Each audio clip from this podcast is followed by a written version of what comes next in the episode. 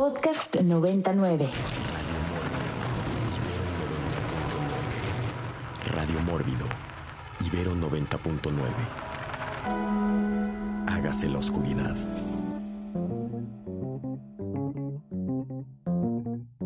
Y estamos de regreso en Radio Radio Mórbido después de escuchar Guided by Voice con Dragon Awake.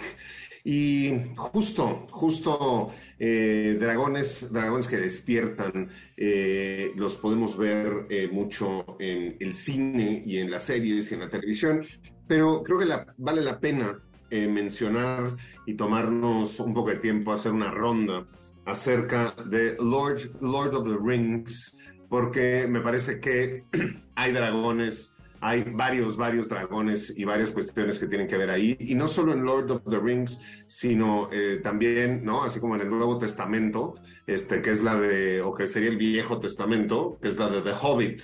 Eh, también, pues digo, ahí hay un megadragón, ¿no? Que pues duerme en oro, así como Rico MacPato, ¿no? Se la pasa dentro de la, de la montaña envuelto en oro.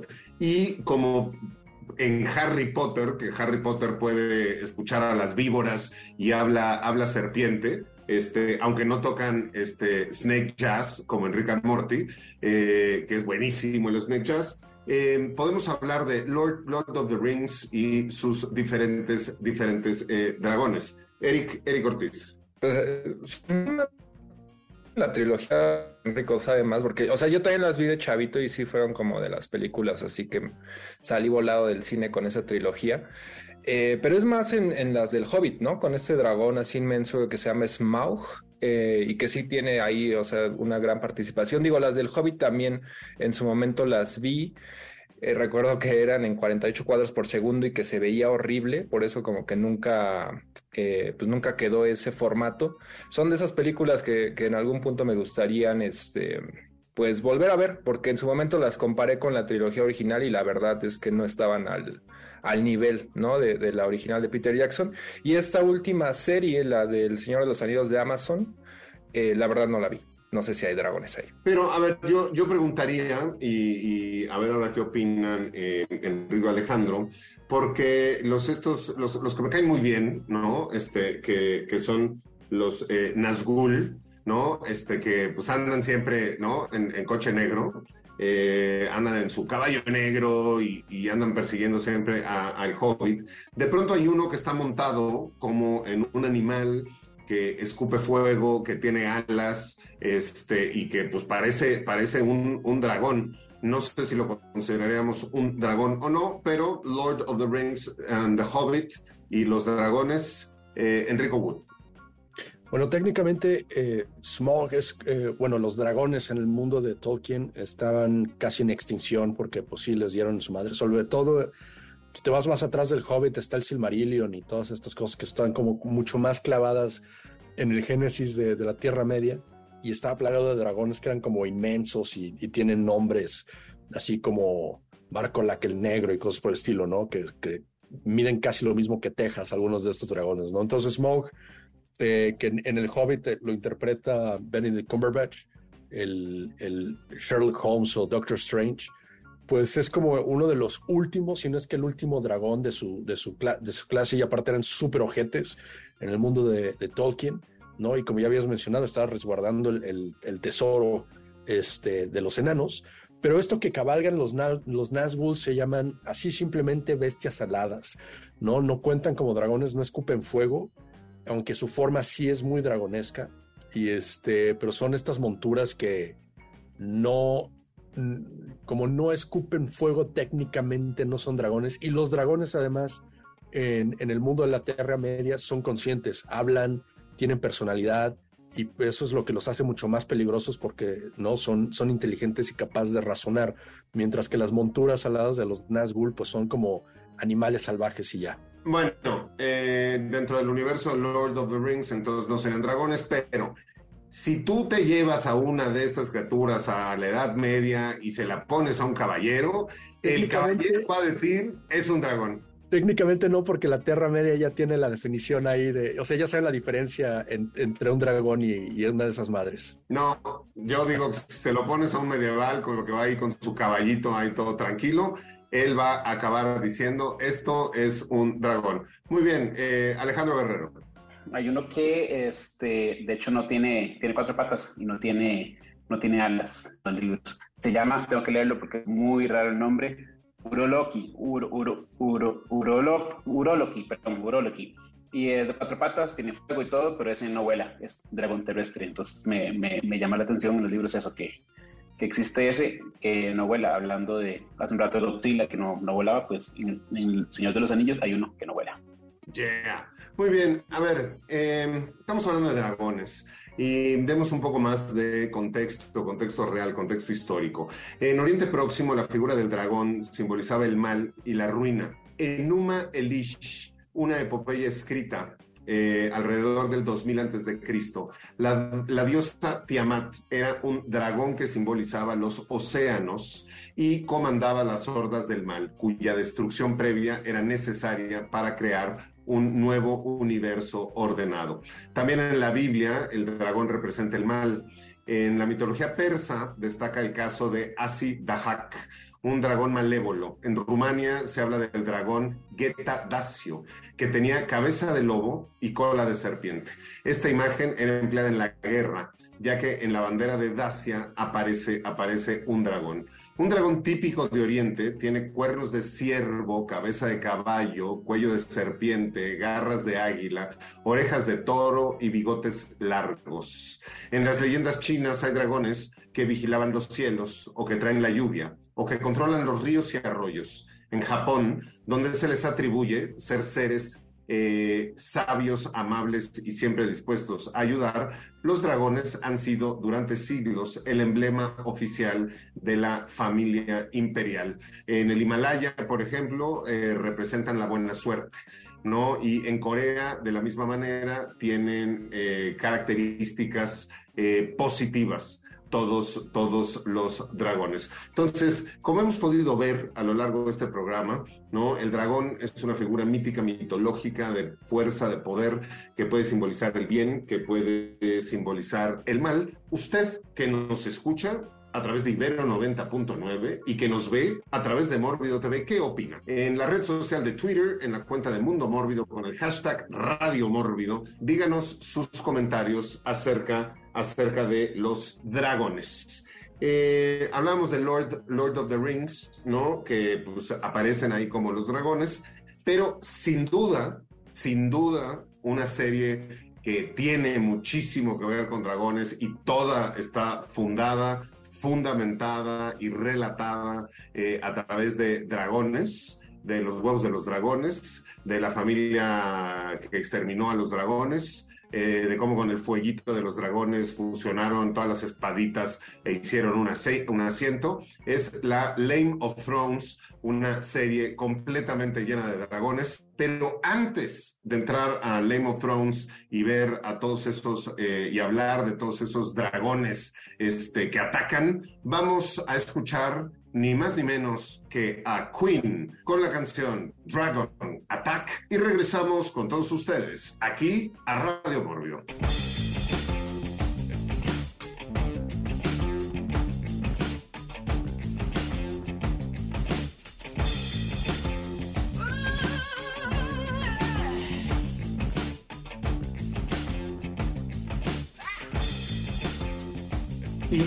Queen con Dragon Attack eh, por Radio Mórbido, por Ibero 90.9, en nuestro programa especial sobre, sobre dragones. Y antes de entrar a Game of Thrones, justo ahorita escuchando la canción de Queen que decía I have a dragon in my back, yo tengo un dragón en mi espalda, eh, me acordé de la película Red Dragon, el dragón, el dragón rojo, ¿no? Donde este asesino serial, que en realidad era pues, más bien un enfermo, ¿no? Él se pensaba y se creía este, que era un dragón que se estaba transformando en un dragón y hacía toda una serie de cosas para transformarse en un dragón, pero a ver que nos platique más al respecto, este, eh, Gotsuki, Enrico Wood. Sí, claro, esa es la de, no, en la novela de Thomas Harris, Y pues hay dos versiones de Red Dragon, de hecho, si no es que hasta tres, ya si las tiramos, que es eh, Manhunter de Michael Mann, este, la otra vendría siendo Red Dragon, que es la de este, Brett Ratner, que es su única película buena, pero es porque le copia todo el estilo a Jonathan Demme de Silence of the Lambs. Y pues en la serie de Hannibal también hacen su versión de Red Dragon, ¿no? Pero pues, sí, este, este dude lo que pensaba es que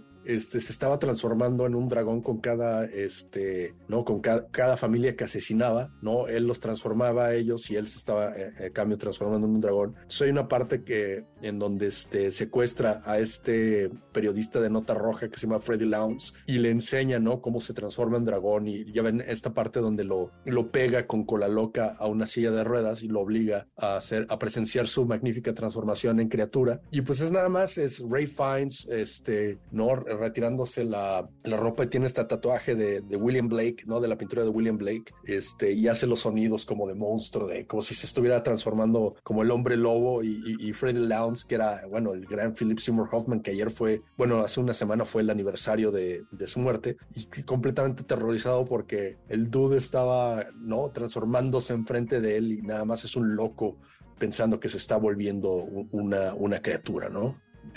Muy, muy bien. Em, y justo ya hablando de estas, estas cuestiones que tienen que ver ¿no? con em, los seres humanos y lo que nosotros eh, pensamos. Y también anteriormente en el programa habíamos hablado sobre los orígenes eh, del mito de los, de los dragones basados en eh, fósiles de dinosaurios, en esqueletos eh, también de grandes, grandes reptiles, eh, de cocodrilos y etcétera. Eh, en el libro An Instinct for Dragons, un instinto para los dragones, del antropólogo David E. Jones, propone una hipótesis acerca de que los humanos, al igual que los monos, hemos desarrollado reacciones instintivas contra las serpientes los felinos gigantes y las aves de rapiña. Los dragones tienen caracteres que son combinación de estos tres ¿no? taxones, de estas tres taxonomías, por lo que ese instinto de miedo podría explicar por qué los dragones este, con descripciones similares aparecen en las historias de diferentes culturas en todos los continentes. Nosotros sí, en el hardware ¿no? Ya tenemos este, grabadas, ¿no? Como ciertos miedos que al final de cuentas, si lo hemos dicho en distintas ocasiones, el miedo es lo que nos ha hecho prevalecer eh, como, como especie, ¿no? Esto lo podemos ver también en otros mamíferos. ¿No? Por ejemplo, los gatos, ¿no? Eh, y no digo los grandes felinos, sino los gatos pequeños, los que todos de pronto tenemos en casa y todos los mamíferos pequeños, eh, no les gusta estar, ¿no? Como en, lugares abiertos. Les gusta meterse eh, abajo de la cama o abajo un sillón, cuando tienen miedo, cuando se asustan, porque también eran presa de las aves de rapiña. Entonces, cualquier cosa que les llegue desde arriba, ¿no? Este, le saca mucho de onda. Por eso, si usted tiene un gato o va a casa de alguien que tenga un gato, nunca le llegue al gato con la mano desde arriba, póngale la mano y acérquesela desde abajo. Entonces, como los changos que somos, ¿no? Todo lo que nos da miedo lo juntamos, lo metemos en una licuadora y nos inventamos a estos, a estos animales. Ahora sí, vamos a hablar de Lane of Thrones y empieza Eric Ortiz. No, pues decir que esos, esos tres dragones principales, porque si no me equivoco, también ahorita Enrico es el que va a corregir todo lo que diga, si, si lo digo mal. También en la serie, en la de Game of Thrones como tal, ya los dragones tampoco existen, o ya son desde hace mucho tiempo, ¿no? Que no se ha visto un dragón entonces recuerdo que tal cual son como ya están los huevos hechos piedra básicamente al inicio de la serie donde se los regalan a esta Daenerys Targaryen y sí los vas viendo a ah, tal cual, ¿no? Va a sonar medio corny y lame, pero los vas viendo crecer a lo largo de la serie, ¿no? Estos dragoncitos que cada vez obviamente van, van siendo más peligrosos. Ahorita que está House of Dragons, que yo no he visto, igual sé que hay mucha gente que apenas está viendo Game of Thrones, entonces igual eso es, es, de los spoilers, pero nada más voy a decir uno porque hay una batalla cerca del final de la, de, la, serie de Game of Thrones de un dragón contra los, el ejército de los White Walkers, los zombies, que se pone bien. Hay, un desenlace ahí funesto para el dragón, pero toda esa secuencia, en general a mí sí, sí me gusta bastante Game of Thrones por esos set pieces así inmensos. Muy bien, digo, a mí Game of Thrones me parece que, este, digo, y si la gente, tanto de Game of Thrones, que apenas la están, la están viendo, lo cual me parece rarísimo, este, nada, es muy fácil hacerle spoilers generales a toda la serie, porque básicamente es todos cogen y todos se mueren. Es, es, de eso se trata la serie. Todos cogen y todos se mueren. Eh, a, mí, a mí me gusta mucho este, dentro de eh, la serie eh, en alguno de los episodios, ni me acuerdo en qué momento, es que bajan al sótano del castillo que estaba en la ciudad esta donde los reyes este, eh, controlaban este, todo, los, los, distintos reinos y tienen en un sótano guardados como los cráneos ¿no? De todos los dragones que antes se supone que estaban en el salón este, principal, pero pues que algunos los había, alguien los había mandado ahí este, al sótano. Y entonces estas escenas como estos, este sótano cavernoso, ¿no? Con antorchas, donde podemos ver estos grandes cráneos, me parece, me parece fabuloso. Lame of Thrones, Enrico Wood. Bueno, es, es, es curioso porque pues es Game of Thrones a veces como parece como drama histórico y luego se te olvida que hay dragones y zombies de hielo y cosas por el estilo, ¿no? Pero una de las ventajas que tenían los Targaryen, que es como esta dinastía de que eran como los rulers, ¿no? La, familia real eh, de facto de, de Westeros, como lo ven en, en la Casa del Dragón, pues es que tienen como un lazo genético o algo así con los dragones, ¿no? Los dragones obedecen por su naturaleza a esta, a los que tengan el linaje de esta familia y por lo tanto es que eran, ¿no? Eran medio incestuosos los Targaryen, ¿no? Se tenían relaciones entre miembros de la familia, cosa que era como para poder, este, tener como este, eh, mantener el, poder sobre los dragones. Y luego te das cuenta que gracias a Jon Snow, pues no era tan necesario este, ¿no? El, el incesto, porque pues Jon Snow es mitad este, Stark y mitad, de, mitad Targaryen, ¿no? Entonces como que el, el dude todavía podía como que montar un dragón sin broncas, pero obvio la que tenía todo el poder ahí pues era Daenerys alias Daniela Targaryen, ¿no? Y eso es como el equivalente de tener un dron, un, este, un jet caza, un helicóptero Apache, este, una bomba nuclear, ¿no? Y era pues una ventaja táctica en, en el Juego de Tronos. Y pues gran spoiler, pero pues a mí que no es ni modo, ya todo el mundo vio la sala, todo el mundo se queja de la última temporada y sí con muchas razones, una temporada, un final de temporada muy débil, pero a mí me, yo, yo, me estaba entre como que muriendo a risa y no lo podía creer porque hay una escena al final de, de Game of Thrones en donde Daenerys Targaryen se le bota, ¿no? Este, y decide utilizar el dragón para destruir este King's Landing, que es como la capital de Westeros por completo, y me arrasarla. Y en una de las, que es un encuadre muy bueno, pero también es como que demasiado obvio, es esta escena en donde Daenerys pues está como enfrente de sus tropas y el dragón está detrás de ella y levanta las alas y, y es como si Daenerys tuviera las alas ella misma, ¿no? Entonces, pues sí, esa es la ventaja que tenía esta familia real que eran los Targaryen. Pues ahí está la precuela House of the Dragon, que pues dicen que está muy buena. Yo pues he visto un par de episodios, no me he clavado mucho, pero pues sí, en el mundo de Westeros tener un dragón es una ventaja táctica bastante, bastante marcada. Yeah, muy bien. Eh, Alejandro Guerrero. Eh, a mí sí me gusta bastante Game of Thrones, tanto que le di el anillo de compromiso a mi esposa en una locación en Irlanda de un castillo de los que sale ahí. La relación, sí, de los, de los Targaryen con los con los, con los dragones es por la sangre, es sangre de dragón lo que tienen, por eso eso que no se puede mezclar, no sé qué, ya podemos que sí.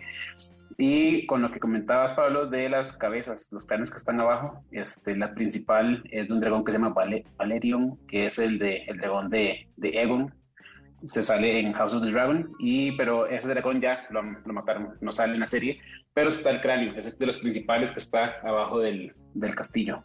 Yeah. Pues a ver, una serie que, a ver, digo, independientemente de que sea un poco Game of Thrones y de que todos cogen y todos se mueren, y además ya también vimos que todos cogen, aunque sean parientes, ¿no? Desde el primer episodio, ahí los hermanos se están dando unos con otros, pero que eso es algo eh, que era común y, y, muy normal este, en el medievo y desde las cavernas, pero que sigue siendo muy normal entre todos los mamíferos, pues porque el león este, se da a sus hijas sin ninguna consideración moral, porque la moral es un invento cultural este, que, nosotros, que nosotros tenemos. Gran serie, grandes valores de producción, grandes eh, locaciones, ¿no? Muchas de ellas en España, ¿no? Muchas de ellas en Irlanda este, también. Eh, entonces, bueno, si usted no la ha visto, véala. ¿no? Vea, vea los huevos del dragón, vea a la mamá de los dragones y ahora vea, ¿no? La nueva, la nueva temporada. Y me parece que salen, son dragones mala onda, ¿no? Y dragones este, que pues sí son una arma, una arma potencial. Y ya que estamos hablando, ¿no? De dragones, de la madre de los dragones, de la reina de dragones, vamos a escuchar a continuación a los Yeah, Yeah, Yeahs con la canción Dragon Queen, Reina Dragón, y regresamos eh, con todos ustedes aquí a Radio Mórbido.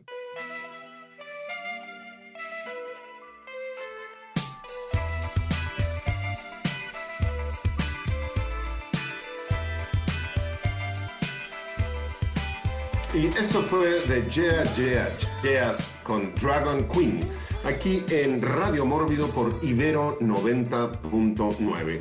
Y le recordamos que usted mientras escuche este programa, puede participar en el programa eh, con el hashtag Radio Mórbido. Eh, nos puede usted hacer comentarios, sugerencias, inquietudes eh, y decirnos cuál es su criatura escupefuego favorita. Sigamos, sigamos hablando de dragones y vamos a una siguiente ronda y empecemos con Enrico, Enrico Wood. Bueno, sí habíamos mencionado ahí eh, Harry Potter, ahora que no está Bren por ahí. Este, pero un dato curioso, bueno, no dato curioso, es algo que sucede en la película, en Harry Potter and the Goblet of Fire. Es pues una de esas cosas que yo digo, es en serio que pasa esto este, aquí y que nadie, todo el mundo actúa como, sí, claro, esto es lo más normal que, que sucede en un mundo de magia es este, esta competencia en donde como que varias escuelas tienen como, eh, como pruebas que pasar y todo esto. Y una de estas pruebas que, que se me hacía como, es en serio que vas a mandar a tu hijo a esta escuela, es esta donde enfrentan a los alumnos con dragones, no para matarlos, pero sí como para domarlos o algo por el estilo.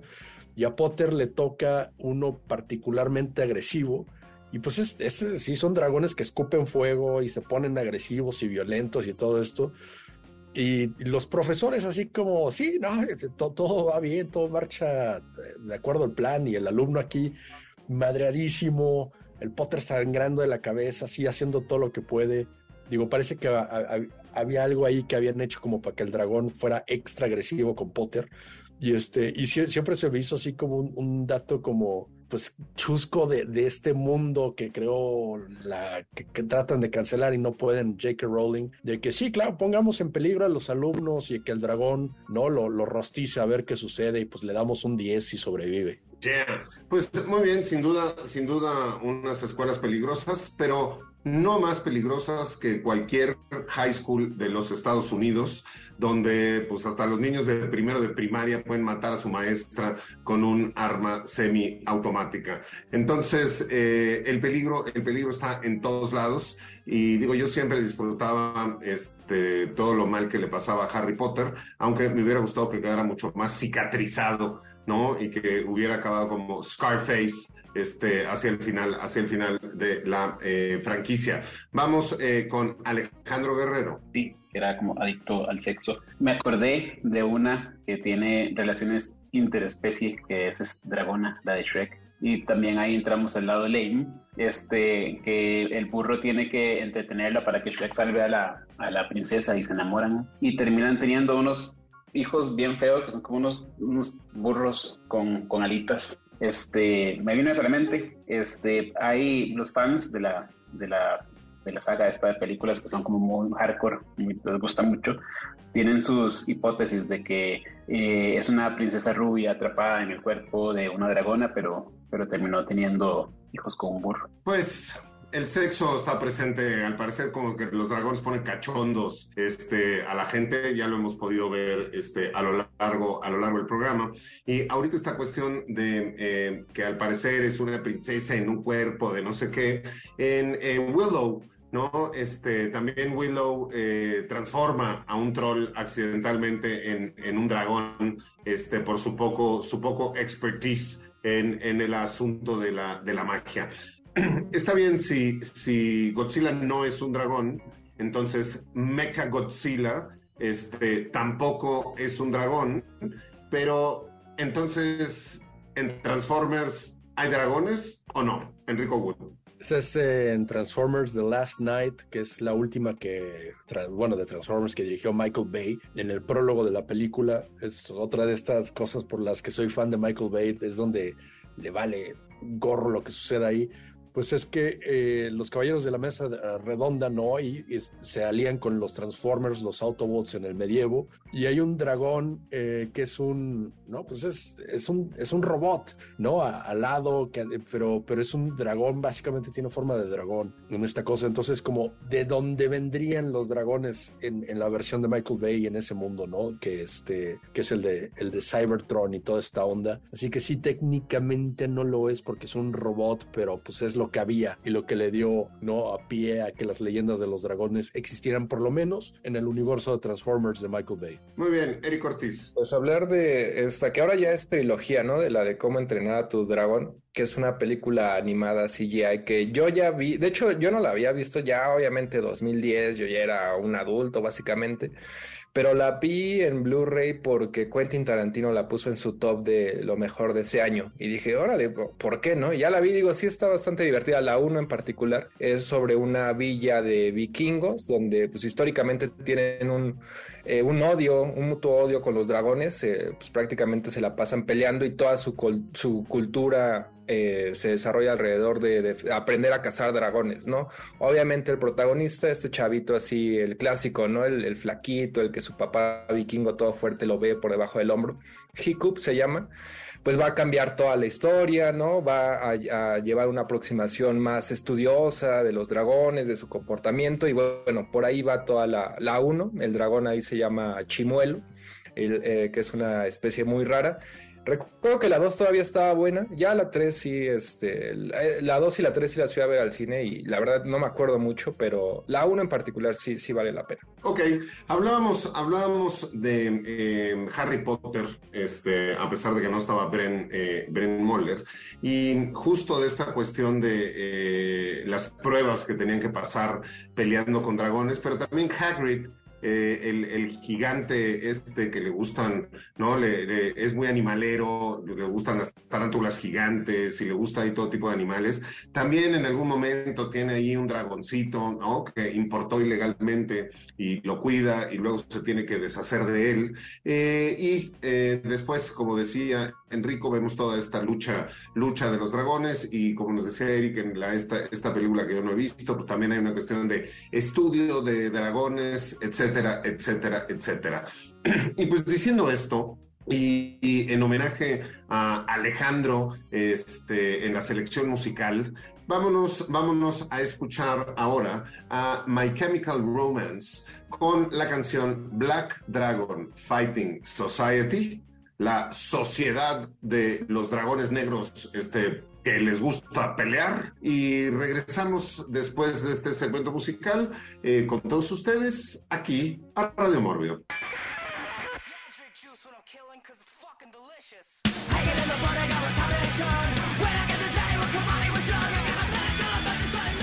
Y estamos de regreso, de regreso con todos ustedes aquí en Radio Radio Mórbido, hablando, hablando de dragones.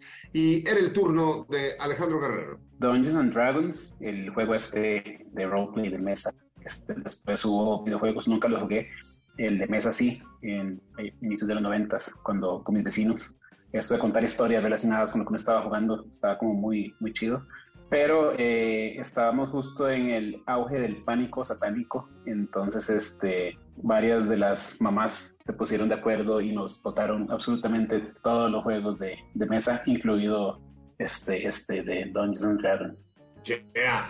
Pues sí, a ver, eh, justo estos, estos juegos, ¿no? Hay toda una serie de juegos también. Yo no sé si hay presencia de dragones eh, y que los debe haber en videojuegos. Enrico Wood. Sí, hay bastantes. Hay, por ejemplo, uh, uno que había mencionado al principio cuando estaba hablando de Sleeping Beauty.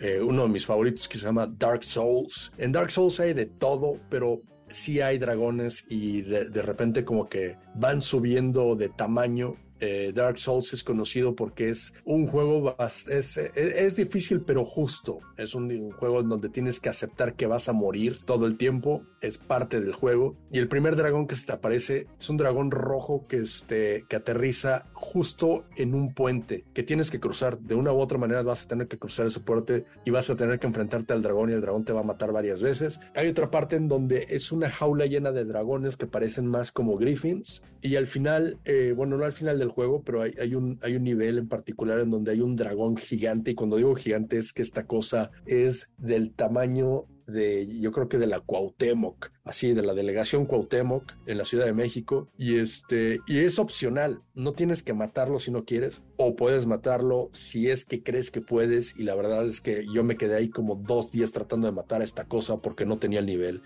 Y otro videojuego que también tiene dragones y que son una pieza clave del juego que se llama Skyrim. Skyrim es un juego de, eh, de, mundo abierto, es un juego de rol en donde tú escoges a tu personaje, lo vas no moldeando con ciertas habilidades, pero una de las características del juego es que se te van a aparecer los dragones de repente, te van a querer romper la cara y tú eres un Dragonborn. Lo que pasa es que en este mundo los Dragonborns lo que hacen es que cada vez que matan a un dragón absorben parte de la energía del dragón y se van haciendo cada vez más poderosos. Entonces sí pasaba que andabas por ahí en el campo cabalgando tu caballo camino a alguna misión y de repente del cielo te caía un dragón como misil y pues tenías que darle en la madre para sobrevivir y adquirir las habilidades eh, que te daba el dragón a la hora de morir como tipo Highlander.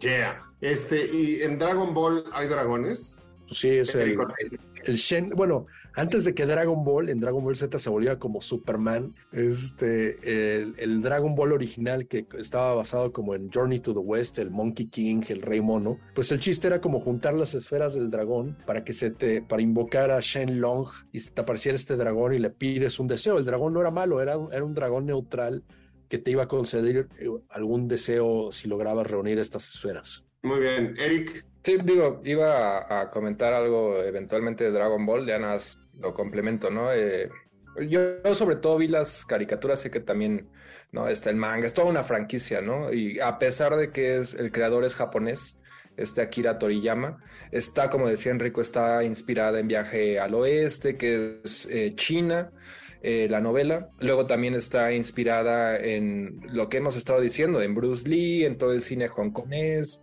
eh, de artes marciales, ¿no? Y por eso es tal cual él, él ha dicho en entrevistas que el nombre de Dragon Ball es un homenaje a Bruce Lee, de que ya también había dicho, ¿no? Toda esta exploitation que hubo, sobre todo cuando después de que murió Bruce Lee, que había todos estos falsos Bruce Lee, eh, pues Dragon Ball es un homenaje a eso, ¿no? De que todas estas películas utilizaban por lo regular ese título de dragón y que ya explicaban, ¿no? Tiene que ver con no solo Enter the Dragon, sino que así le decían el pequeño dragón a Bruce Lee. Y luego en estos, en estos bichitos que se llaman Pokémones, ¿no hay ningún Poké Dragón? Sí, los, el, que, el que mencionaba al inicio este Charizard, que era Ah, por ahí creo que Raje Sabo mencionaba otro, eh, pero el que yo recuerdo es, es, una evolución igual, es un dragoncito que se llama Charmander y evoluciona en un dragón igual que representa lo clásico, obviamente el fuego, porque por ahí también recuerdo que había una tortuga que representaba el agua y demás. Muy bien, vamos con Alejandro, Alejandro Guerrero. Yoshi, el mejor amigo de Super Mario, que aparece por primera vez en,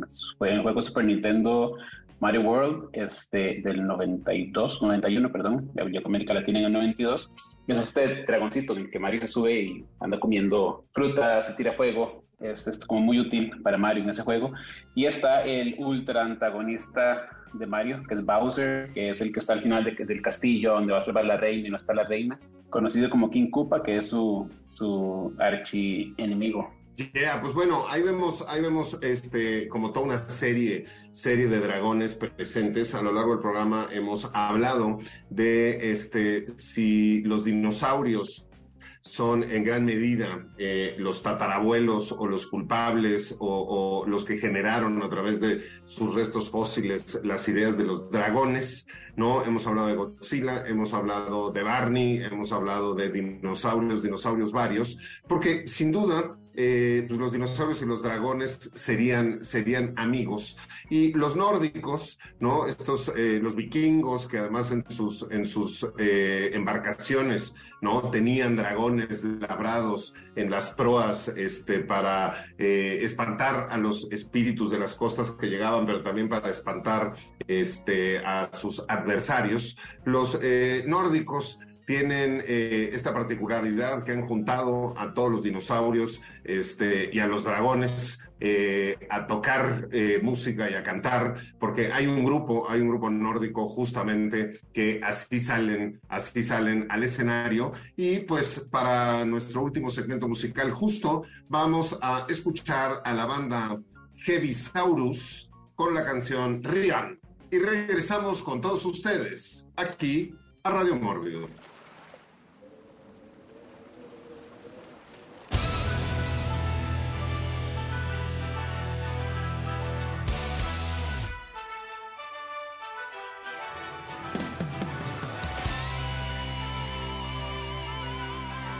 Y esto fue Heavisaurus, solo por Radio Mórbido, eh, por Ibero 90.9, en este nuestro programa especial sobre los dragones.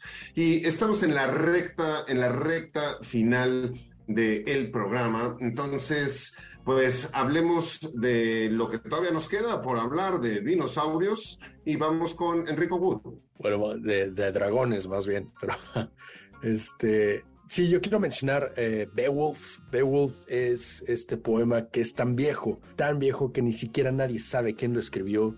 Eh, Beowulf es este poema sobre un héroe eh, que viaja a, un reino remoto a salvarlo de Grendel, de esta bestia que se la pasa atormentándolo.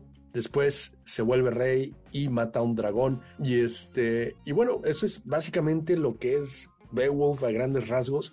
Y lo que hizo Robert Zemeckis en su última buena película que le he visto, eh, que es esta, esta película de animación eh, de, ¿no? de, 2007, que se llama Beowulf, ¿no? Este, lo que hacía el guion de Roger Avery y, de Neil Gaiman, ¿no? Del creador de Sandman, es que crea conexiones, cosa que no había, no estaba eso en el, en el poema para nada, ¿no? Este, Grendel tiene una madre que es como un monstruo también, y lo que sucede ahí es que las conexiones es que el, rey, ¿no? Que de, este reino que estaba siendo asolado por Grendel, es el padre de Grendel que lo tuvo con este, con este monstruo que en la película se parece a Angelina Jolie, ¿no? Y que por eso es tan difícil de resistir, según esto. Y luego eh, lo que pasa es que cuando Beowulf eh, mata a Grendel, viaja a, ¿no? a, la cueva de, de, la madre de Grendel esperando encontrar un monstruo y se topa con Angelina Jolie y pues también se la da y lo que sucede ahí es que pues Beowulf se vuelve el rey, ¿no? Muere, muere Hogarth, que es interpretado por Anthony Hopkins, y le pasa exactamente lo mismo que le pasó a Anthony Hopkins, que es que se dio a, la madre de Grendel, esta lo vuelve rey, y pues ahora el hijo de, de Beowulf regresa para atormentarlo,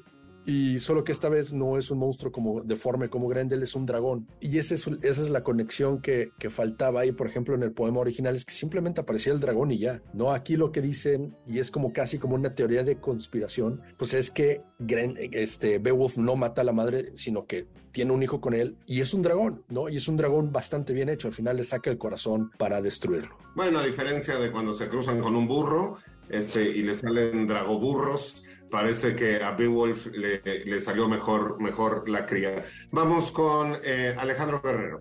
No soy tan experto en el tema, pero eh, me acordé de Skyfall, que está esa escena con los dragones de Komodo. Y yo, yo soy de un país tropical, Costa Rica, y allá tenemos las iguanas. Este, iguanas de todos tipos, tamaños, colores. Y siempre me ha parecido que son como los descendientes más directos de los dragones, junto a los dragones de Komodo, las iguanas. Hay unas como barbuditas que, que me dan cosita y son, dragones pequeñitos. Solo les falta volar y fuego, pero son dragones. Muy bien, pues justo, justo también tú mencionabas en algún momento del programa, ¿no? Las películas blanco y negro y las primeras este, películas y eh, en muchísimas de las primeras eh, películas en, para los efectos especiales, cuando salían dragones o, o dinosaurios, pues utilizaban, utilizaban iguanas este, antes de que hubiera el CGI y todo eso. Vamos con últimos, últimos comentarios, Eric, Eric Ortiz. Pues no quería dejar mencionar una marca de DVDs y Blu-rays que creo que vivió poco, pero al menos para mí sí fue importante en su momento y que tomaba el nombre de los dragones. También su, su logo era un, eran un par de dragones igual con inspiración de los dragones chinos que se llamaba Dragon Dynasty. Digo, era una subdivisión de Weinstein Company, ¿no? Ya sabemos en qué acabó Weinstein, pero eh, igual es muy conflictiva, ¿no? Su historia como, como trajo a Occidente muchas películas asiáticas, en este caso muchas obviamente de artes marciales, pero al menos en esa, digo, no todas, pero al menos algunas ediciones sí las traía en sus versiones originales, íntegras, y así, bueno, yo en lo personal conocí, por ejemplo, a Tony Ya, ¿no? Con el protector, y repito, Dragon Dynasty ahí con su loguito de, de dos dragones y dos espadas. Yeah. Muy bien, pues eh, digo, mencionar también eh, eh, de Nibelungen, donde Sigfrido se baña en la sangre del dragón, lo cual lo hace invencible, ¿no? También los dragones tienen, ¿no? Los huevos de dragón, las escamas de dragón, los eh, colmillos de dragón, la sangre del dragón, este, son toda una serie de cuestiones que de pronto también son eh, mágicas y míticas.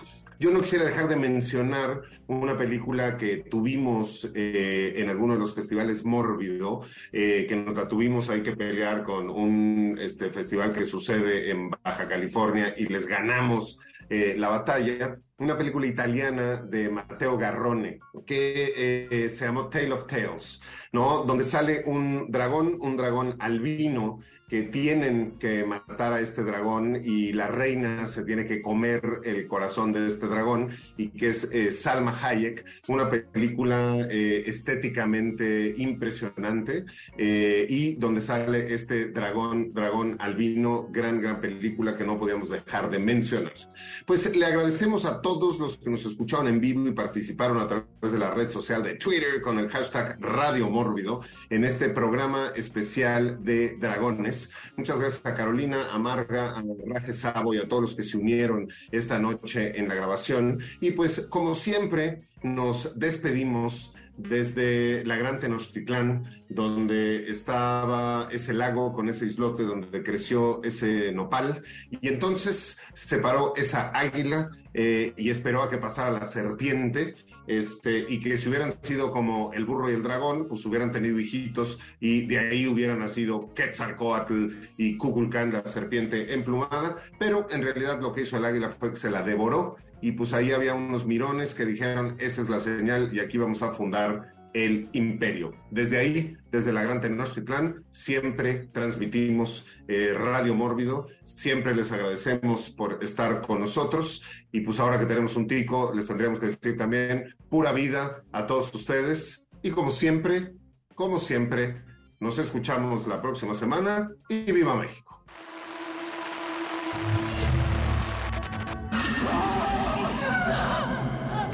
Esto fue Radio Mórbido. Mórbido. En Ibero 90.9. Para más contenidos como este, descarga nuestra aplicación disponible para Android y iOS o visita ibero909.fm.